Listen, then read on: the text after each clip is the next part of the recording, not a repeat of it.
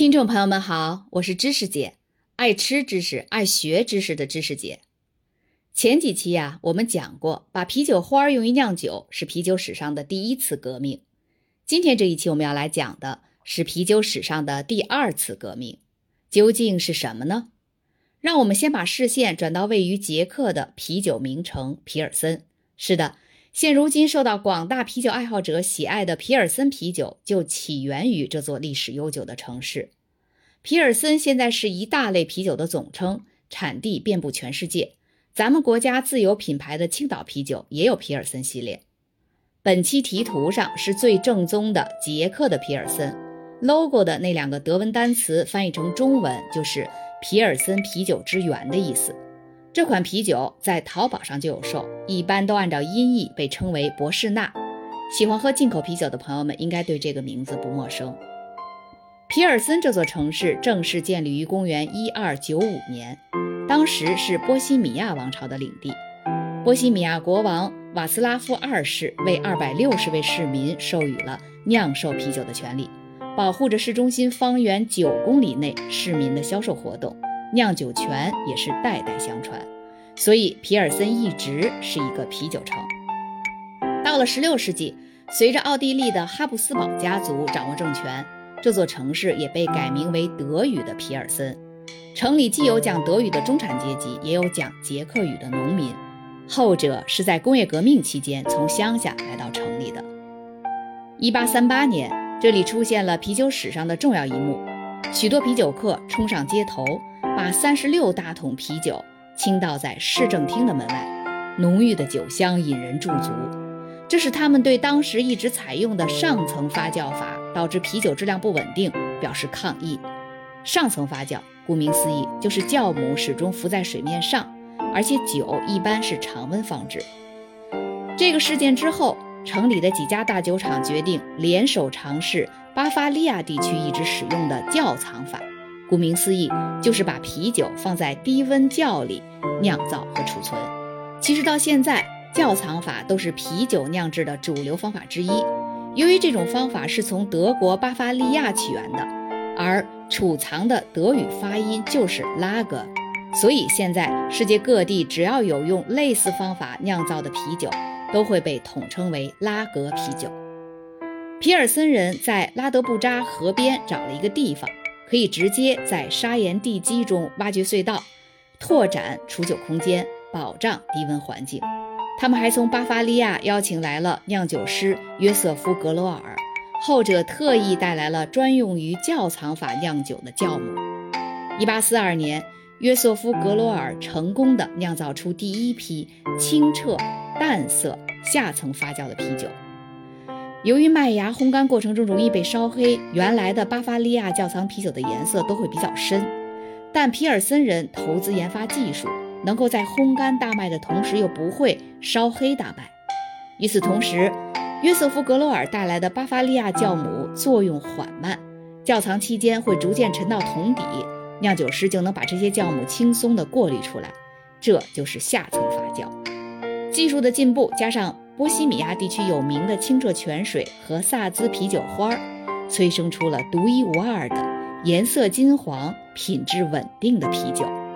当皮尔森酿出了清澈的淡色窖藏啤酒这一消息传到布拉格之后，人们都期待着能有机会品尝这种名叫皮尔森的新啤酒。为了和越来越多的模仿者区分开来，原先那家酒厂为这种配方注册了商标。这就是本期题图上的这个 logo。到了今天，可以说全世界生产的啤酒中，百分之七十都是在模仿皮尔森啤酒的酿造方法与工艺流程。皮尔森啤酒塑造了一代代人的口味，也创造了第二个酿酒黄金时代。伴随着第一次、第二次工业革命，十九世纪是大量农村人口涌入城市的时代，经济从农业转向工业，酿酒师从工匠变成科学家。下层发酵法生产的皮尔森啤酒不断发展完善，巩固了啤酒自二十世纪以来广受欢迎的地位。让我们再把视线投回到德国，在第四期我们讲了汉堡这座城市与啤酒的不解之缘。现在我们再次来到德国，这回是名不见经传的小城弗莱辛。弗莱辛就挨着巴伐利亚州的首府慕尼黑，而且著名的维森啤酒厂就在这里。京东和淘宝上高销量的维森白啤就出自于这个酒厂。这款啤酒是德国啤酒的经典款之一，没喝过的人是不能被称为德国啤酒爱好者的。我把维森啤酒的图片放在文案区了，朋友们可以买来尝一尝。维森啤酒厂的历史不过两百多年，但它的前身维森修道院可是已经从事酿酒活动超过一千年了。不过，当这座修道院在公元一零四零年获得啤酒酿授权时，它的始建者和修道士们定然没有预料到啤酒辉煌的未来，否则就不会把院址选在高高的山顶上了。在维森修道院，酿酒作为一门技艺的衰落可以追溯到一八零三年，当拿破仑率军攻陷这里，修道院和酿酒就都被世俗化了。听过第二期和第三期的朋友们，应该已经了解修道院酿酒的兴起与衰落了。在工业革命期间，人们利用演绎归纳和受控实验，建立了理解自然世界的法则。科学家们不久就对酒精如何以及为何出现产生了兴趣。发明了光学显微镜的列文虎克、德国化学家恩斯特施塔尔和荷兰化学家赫曼布尔哈维。相继就酵母如何促进啤酒发酵发表了相关的理论。之后，法国化学家安托万·洛朗·拉瓦锡继承了他们的研究成果，首次从分子水平阐释了大麦甜浆如何变成既含有二氧化碳又含有酒精的饮料的过程。到了1818年，科学家们发现啤酒的发酵过程可以分为两个阶段。先是糖被转化为酒精和二氧化碳，随后啤酒熟化，剩下的杂质被去除。巴氏消毒法如今主要用于鲜牛奶加工，但是其发明人法国微生物学家路易斯·巴斯德当初对发酵和防腐的兴趣，实际上却是来源于酒精。路易斯·巴斯德在科学史上那是赫赫有名的人物，他是现代微生物学之父。我们如果不小心被野猫、野狗抓伤、咬伤，就会去注射狂犬疫苗。这个疫苗就是巴斯德发明的。他有一句名言：“虽然科学没有国界，但是科学家却有自己的祖国，一直流传至今。”十九世纪五十年代，巴斯德用葡萄酒进行了一系列实验，发现酵母是活细胞，可以起到发酵的作用。而将经过发酵的啤酒或者葡萄酒加热到某个温度后立即冷却，就能杀灭细菌、延长保质期。之后，丹麦科学家艾米尔·汉森又对酵母进行了进一步探索。在哥本哈根的加士伯实验室，汉森首次实现了酵母分离。这样一来，其他酒厂也能优先采用下层发酵法生产窖藏啤酒了。嘉士伯实验室就是那个特别爱在各大体育赛事上打广告的嘉士伯啤酒赞助的。嘉士伯啤酒是丹麦企业，跟咱们国内的很多啤酒厂都在合资生产各种啤酒。这个牌子在国内实在是太流行了，我就不放图片了。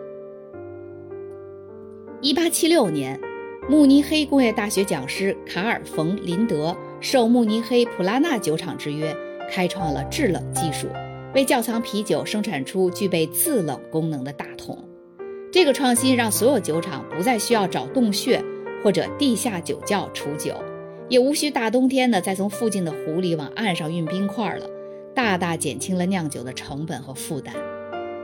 普拉纳作为世界知名的啤酒品牌，在咱们国内也已经流行很久了。在北京凯宾斯基饭店里就有一个普拉纳啤酒坊，里面可以喝酒和用餐。正宗的德国肘子搭配正宗的德国啤酒，简直不要太美味。这个啤酒坊就是慕尼黑普拉纳酒厂投资的。不过，好像普拉纳这个艺名现在不怎么用了。我看淘宝和京东上现在都管这个牌子的啤酒叫做博龙或者宝拉纳了。我在文案区也放了图片。工业革命以来的种种发明创造结合在一起。终于为现代工业化酿酒奠定了必要条件。在此之前，酿酒是一门手艺，酿酒师往往需要评估各种措施、时机和技巧，而马上到来的工业化大规模酿酒，能够生产出来高品质、高标准化，同时伴随着丰厚利润的、满足不同人群所需的各种口味的啤酒了。这是啤酒史上继啤酒花之后的第二次革命。这次革命使啤酒真正走向了全世界。节目做到这里，忍不住要感慨一句：啤酒最终成为全世界人民都喜好的饮品。还真的是历史发展的必然呀！当然，关于啤酒的技术革新和发明创造还远未停止。人类社会一旦走上了工业革命与技术革命的快行道，就不会再瞻前顾后、左顾右盼，只会义无反顾的一路奔跑向前。感谢您收听知识姐的节目。如果您喜欢我的专辑，请您订阅、转发、点赞。咱们下期见。